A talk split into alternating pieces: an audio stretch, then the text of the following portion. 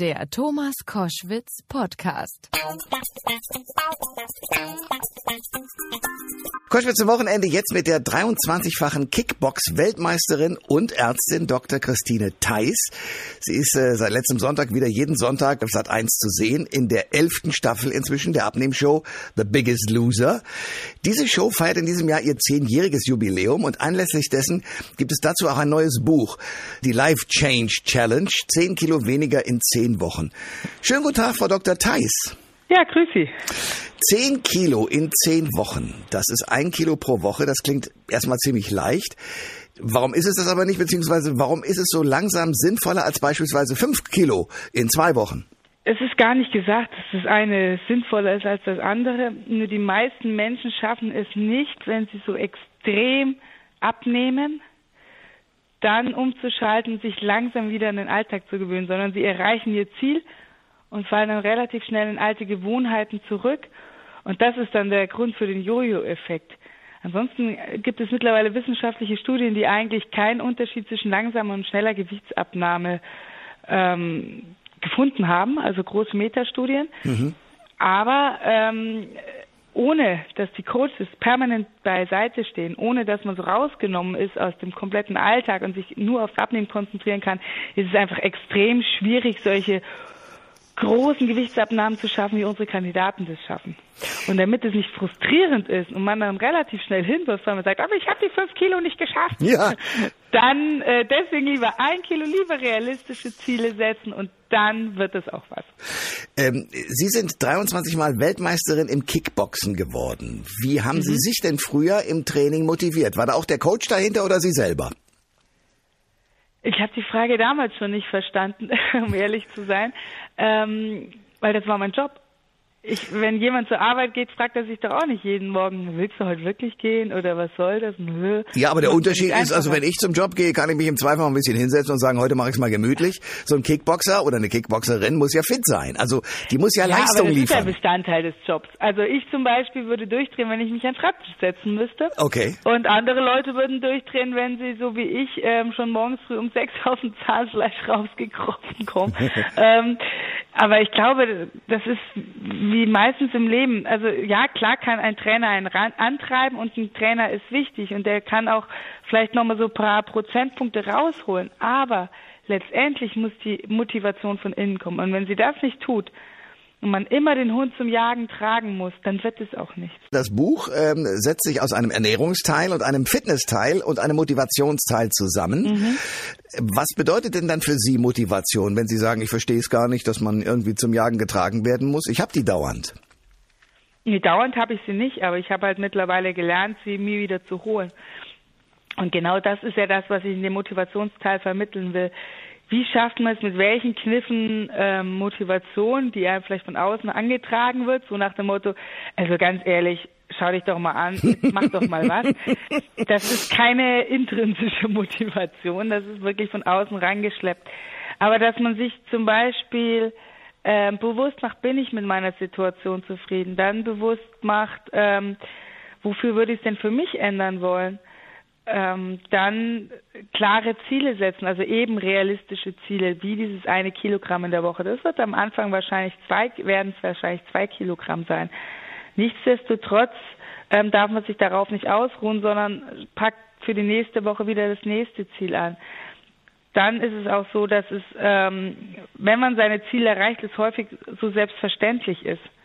Dann wird man dafür nicht ähm, belohnt, kriegt kein Schulterklopfen, nichts, das haben unsere Kandidaten kennt, weil wir das machen. Aber zu Hause muss man das selber machen. Man muss sich selber dafür loben und belohnen, wenn man etwas geschafft hat. Weil ansonsten ist es total frustrierend. Ich sage ja auch immer, man geht ja nicht kostenlos zur Arbeit. Also man möchte ja auch Geld dafür haben.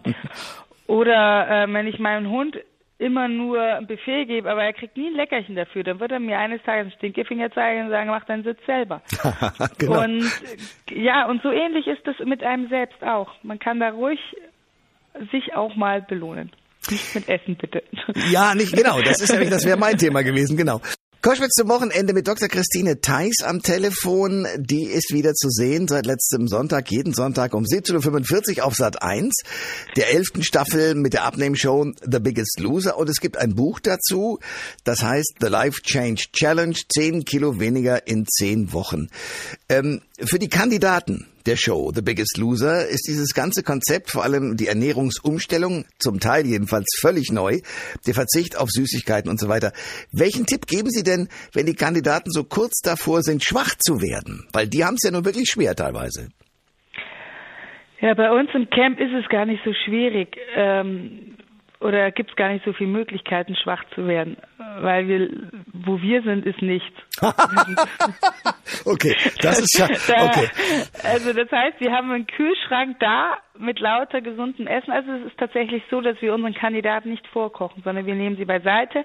Wir ähm, ergeben so eine Art Ernährungsberatung. Wir geben ihnen natürlich Tipps, wir geben ihnen Rezepte, aber letztendlich müssen sie sich selber versorgen, weil zu Hause stehen stehen wir ja auch nicht in der Küche daneben sagen, so, und jetzt nimmst du bitte so und so viel Gramm davon. Nein, sie müssen ja ein Gefühl dafür kriegen.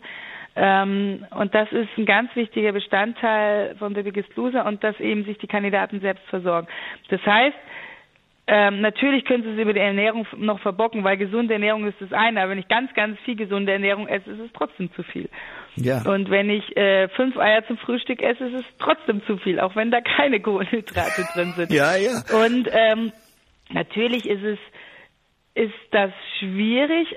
Andererseits sind sie in der Gruppe, da passen immer Leute auf, gerade am Anfang, wo sie es noch nicht so können, haben wir deswegen die Gruppenphase. Da ist dann immer einer dabei, der sagt, sag mal, spinnst du, du reißt uns gerade alle rein, weil wir werden am Schluss als Gruppe gewogen und ähm, benimm dich bitte. Also das hat schon so auch so eine disziplinierende, einen disziplinierenden Charakter, diese, diese Gruppenform. Und erst am Ende lösen wir dann auf und unsere Kandidaten kämpfen für sich alleine, wenn sie dann im Prinzip schon reif genug sind dafür. Ja.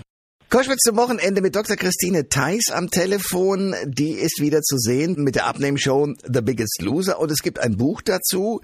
Eine letzte Frage. Wie hoch sind denn nach den Erkenntnissen der vergangenen Staffeln die Erfolgsquoten, dass die Kandidaten auch nach der Show zum Beispiel ihr Gewicht halten oder auch weiter abnehmen? Ähm, ich kann das nicht in Prozenten ausdrücken. Ich habe mit sehr, sehr vielen Kandidaten noch Kontakt, bei denen läuft's gut. Wahrscheinlich die Kandidaten, die, bei denen es nicht so läuft, meiden mich dann. Aber ähm, ja, ja. das ist gut möglich. Ähm, aber ich habe den Eindruck, dass es sich in den letzten Jahren deutlich gesteigert hat. Ich glaube, weil wir ähm, noch mehr darauf eingegangen sind, ähm, die Ernährung, also oder der Ernährung wichtigeren äh, Baustein innerhalb der Sendung gegeben haben. Das sieht man in der Kamera leider nicht so, weil es einfach letztendlich das ist, was am Ende immer rausfliegt. Wir drehen es immer mit. Klar, aber wir müssen eine Woche in zwei Stunden quetschen und dann fällt, fällt die Ernährung weg, weil de facto ist es so, jeder sagt, zeigt's und wenn wir es zeigen, fällt die Quote. das, ist, okay. das ist Fernsehen, deswegen machen wir ähm, Background, also online auf thebiggestloser.de ganz viele Hintergrundinfos. Das ist auch so ein bisschen der Grund, warum wir das Buch geschrieben haben, um einfach dieses Biggest Loser Feeling einfach jedem mitzugeben. Was ist der Unterschied? Wir haben nun mal diesen Challenge-Charakter und ich glaube, das ist aber auch dieses Geheimnis. Und ähm, das, deswegen kann ich nicht das Ganze in Prozenten sagen, aber ich habe festgestellt, dass die Jungs oft diejenigen sind, die im Finale die krasseren Ergebnisse zeigen. Mhm. Und hinterher die größeren Probleme haben sie zu halten, weil sie so Wettkampftiere sind. Oh, Tag X erreicht und dann ja, äh, genau. war's das wieder. Ja. Während die Frauen ähm, oft langsamer sind und dann sehe ich die ein, zwei, drei, vier Jahre später und denke mir, Wahnsinn, schaust du toll aus. Eine Kandidatin, zum Beispiel die Andrea, ähm, ist, wann ist sie Ultramarathon gelaufen? Letzte oder vorletzte Woche, 120 Kilometer. Wow. Die ist damals in Woche drei oder vier rausgeflogen bei uns in der Sendung. Also sehr früh und hat ihr Leben komplett umgekrempelt und ähm, ist mittlerweile, ich, lieber Andrea, ich weiß jetzt gerade nicht ganz genau, wie alt du bist, aber Mitte 40, Anfang Mitte 40 und ähm, das ist so krass, wie sie ihr Leben umgekrempelt hat. Und das ist halt nur eins von vielen Beispielen. Sagt Dr. Christine Theis, die jetzt immer sonntags um 17.45 Uhr bei The Biggest Loser in Sat 1 zu sehen ist. Danke für das Gespräch. Ich habe zu danken. Alle Informationen zur Sendung gibt es online auf thomas-koschwitz.de.